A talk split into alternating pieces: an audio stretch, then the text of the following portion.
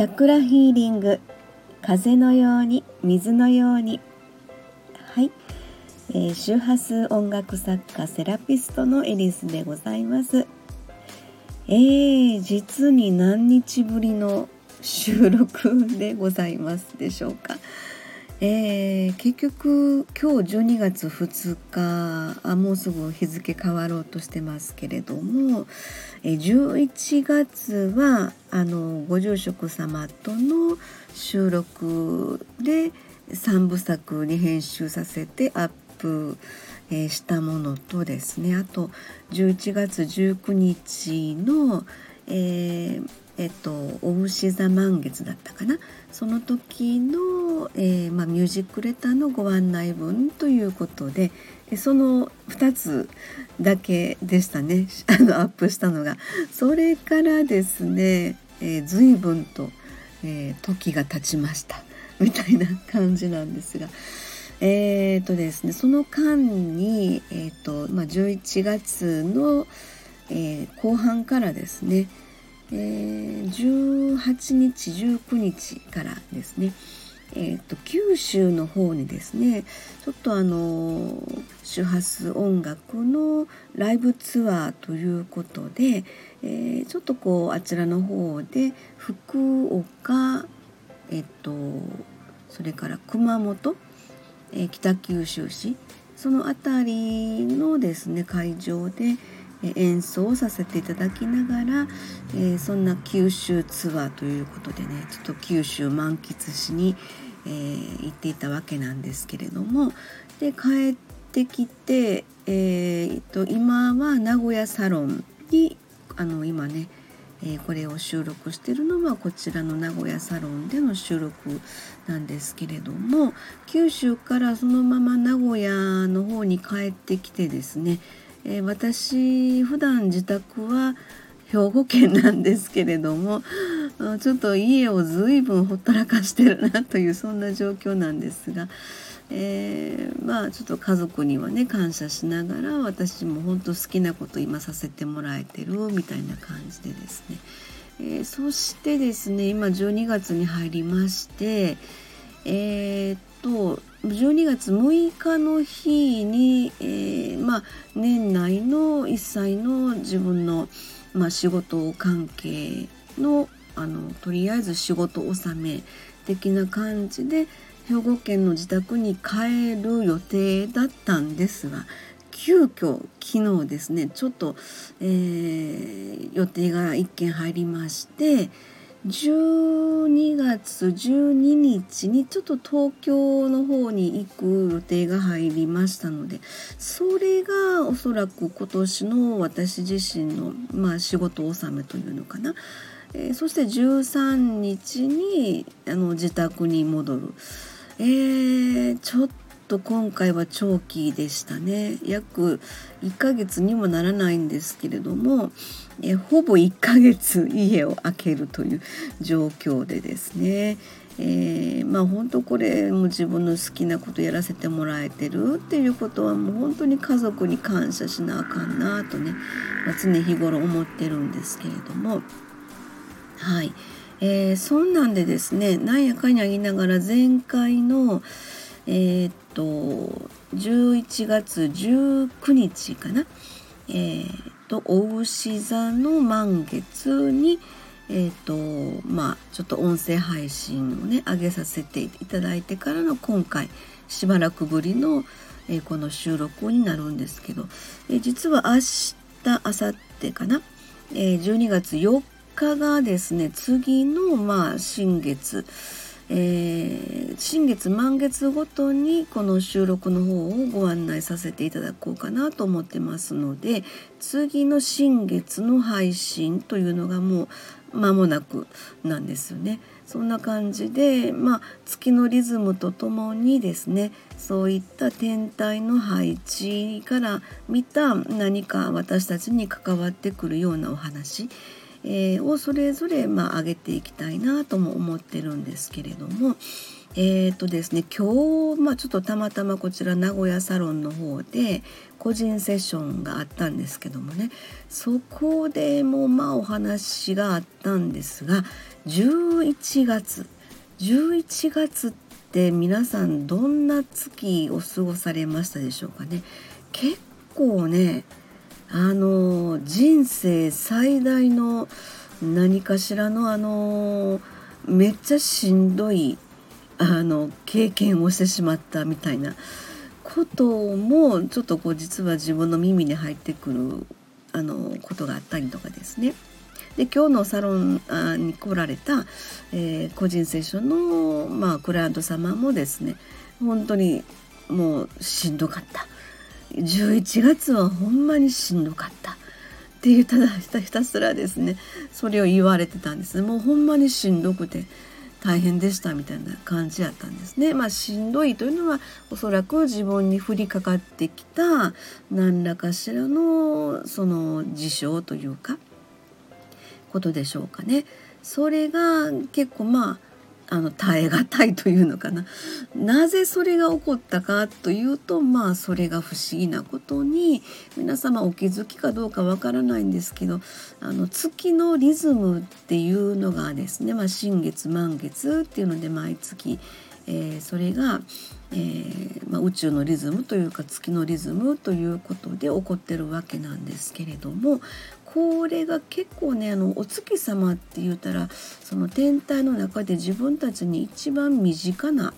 えー、存在としてねそこからの影響って割と大きいんですよね。でそれぞれのあの新月満月っていうのは各12星座を背景にして新月満月のリズムっていうのを刻んでいきますのでそれぞれ12星座が持ったえー、テーマを私たちはその新月満月というタイミングを通して、えー、自分たちにそのテーマが降り注がれるというふうな、まあ、そういったあの新月満月との関わり方っていうのがあるんですけどもこれが11月がもう結構激しい、えー、11月はですね5日の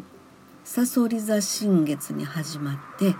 えそして19日のお牛座満月というこの新月満月さそり座とお牛座で、えー、リズムが刻まれる新月満月というタイミングだったんですね。これぶっちゃけですねあのさそり座という、えーと、この星座の性質としましてさそり座はあのある種破壊と再生というエネルギーを持った星座なんですね。えー、それは必ずしも破壊が目的ではなくてですね、えーと、新たなものを積み上げていくために破壊をするまずは壊してから新しいものを作っていこうとするそういったエネルギーの学びを自分たちに、まあ、今回は新月って言ったらスタートのタイミングになりますので新月を通してさそり座のエネルギーが降り注いできた。まずは破壊のエネルギーが爆発してしまったというかそれをですね割と感受性強い方っていうのはもろにそれを感じられているいたのかなと。でその後のまああの大牛座の満月っていうのはいわゆるこれはえー、一つの建設的なエネルギ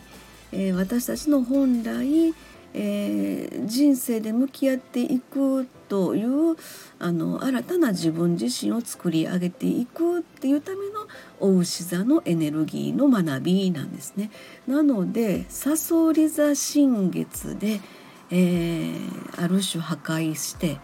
再生のための破壊ですよねしてお牛座満月で本来の自分自身というものをあの組み立てていくという一つの流れやったんですだからね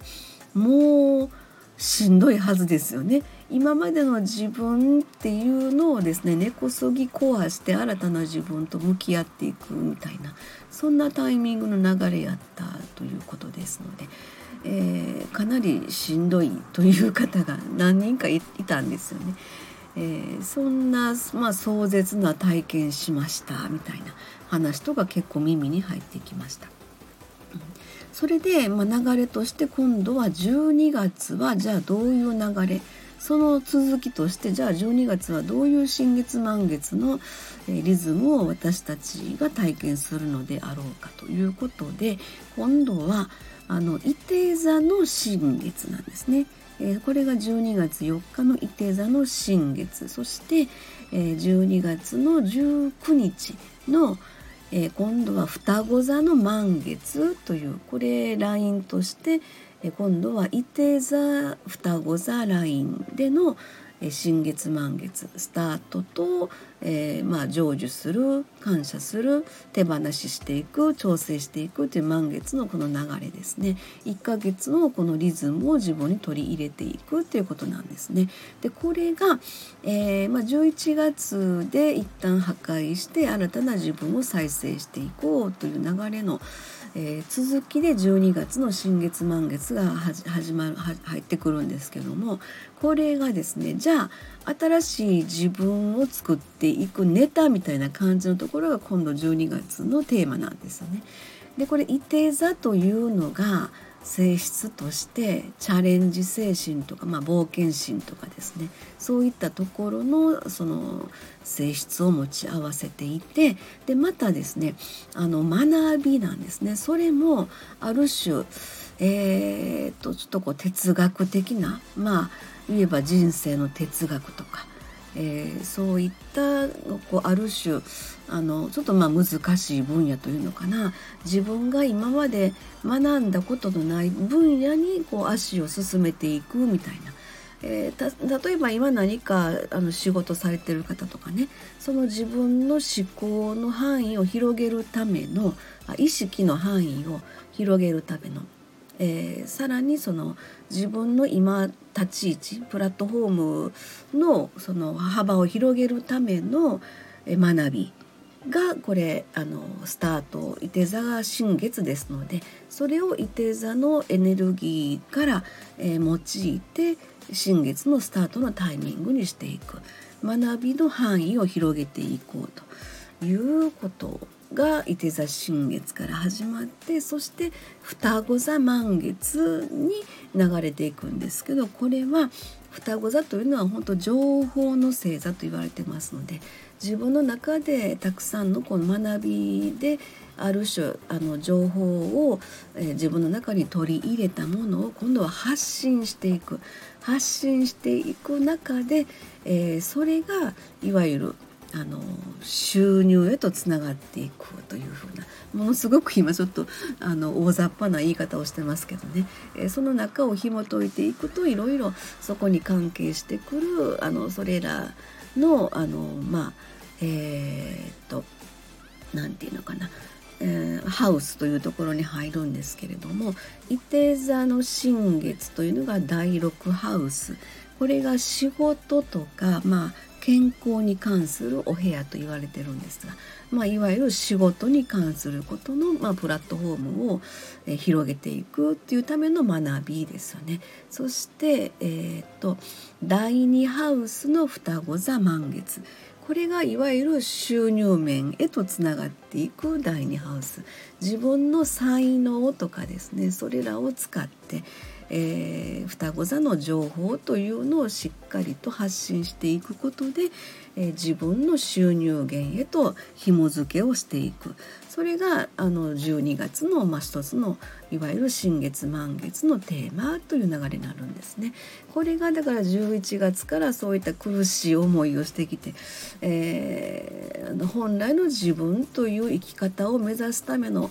えー、そのための、えー、11月を過ごした後に12月じゃあどういうところに目を向けて自分はあの